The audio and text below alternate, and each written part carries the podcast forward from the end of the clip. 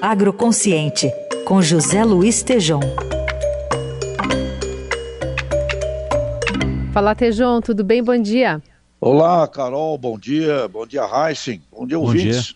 Tejão, estamos acompanhando o COP, né? Já que tivemos agora gigantes do agro aí propondo zerar até 2025 o desmate na cadeia de produção. Muitas questões que vão vir ali ainda dos próximos dias dessa grande reunião mundial.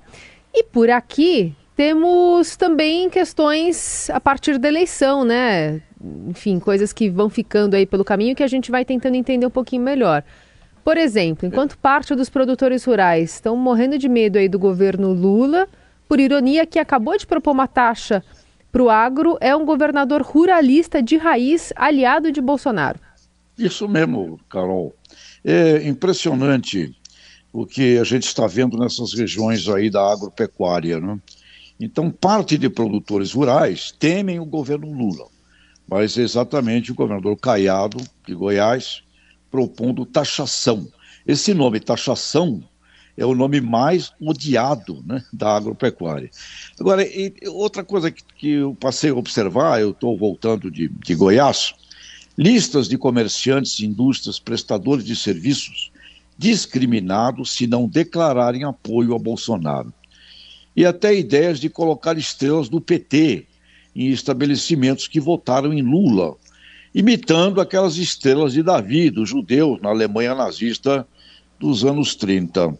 Carol, nós estamos vivendo uma hipnose de discriminações onde o medo sobre o novo governo eleito é fantasmagórico por boa parte da agropecuária.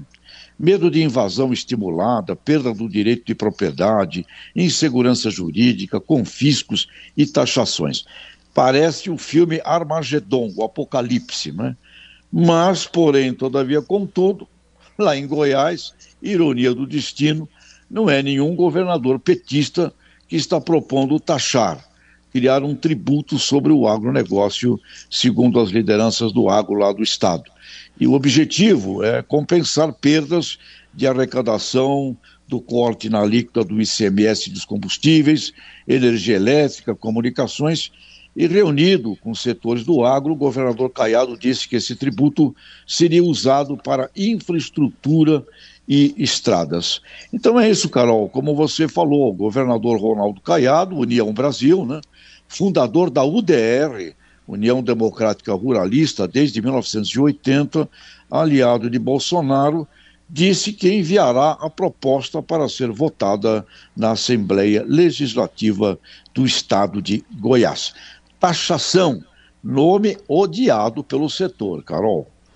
É, alguma chance, Tejon, de haver uma revolta contra isso, ou vai ficar só naquela de revolta contra o comunismo, que, como diria o padre Quevedo, não existe mais?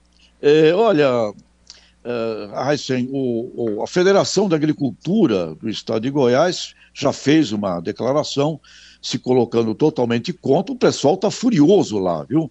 os sindicatos rurais, o pessoal está tá furioso e dizendo que taxação é um nome odiado, né? o mais odiado de todos, eu creio. Uh, então o, o pessoal está se colocando totalmente contrário. Mas fica essa coisa é, é curiosa, realmente.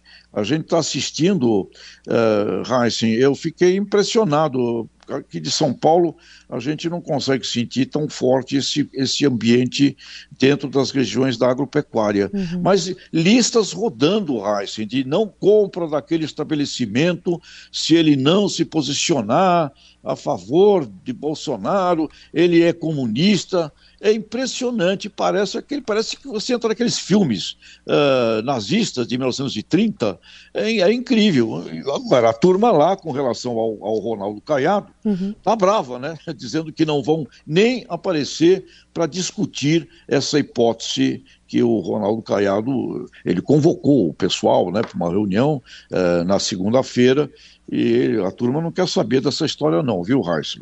É. Uhum. Não sei se é isso que você está falando, mas no interior do Rio Grande do Sul, o Estadão informa que apoiadores do presidente Bolsonaro estão defendendo que empresários que supostamente tenham votado em Lula identifiquem seus estabelecimentos com estrelas vermelhas nas fachadas, né, remetendo àquele boicote de estabelecimentos de judeus promovido pelo nazismo na Alemanha.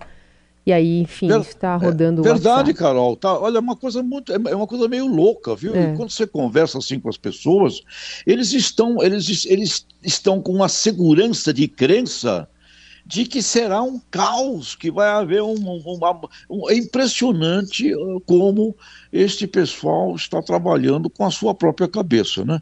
Seria muito importante, Carol Reis ouvintes, que tivéssemos uh, com rapidez o nome de um ministro da Agricultura, Pecuária e Abastecimento, que pudesse apaziguar, que pudesse representar, como foi, inclusive no primeiro governo do, do Lula, o nome do Roberto Rodrigues. Né? Era muito importante uh, um ministro, e aqui tem dois nomes que estão também sendo falados, independente daqueles que a gente já comentou, o deputado Arnaldo Jardim, que é um camarada sério, é, respeitado pelo setor, Nilson Leitão, atual presidente do IPA, Instituto Pensaragro, era muito importante que tivéssemos aí um nome de, uma, de um ministro é, que significasse confiança para esse pessoal da agropecuária, porque é, é meio, parece uma coisa meio de alucinação um exagero impressionante. Uhum. E essas listas, essas coisas que você falou, é. Carol, estão rolando. Não é só no Rio Grande, não, viu?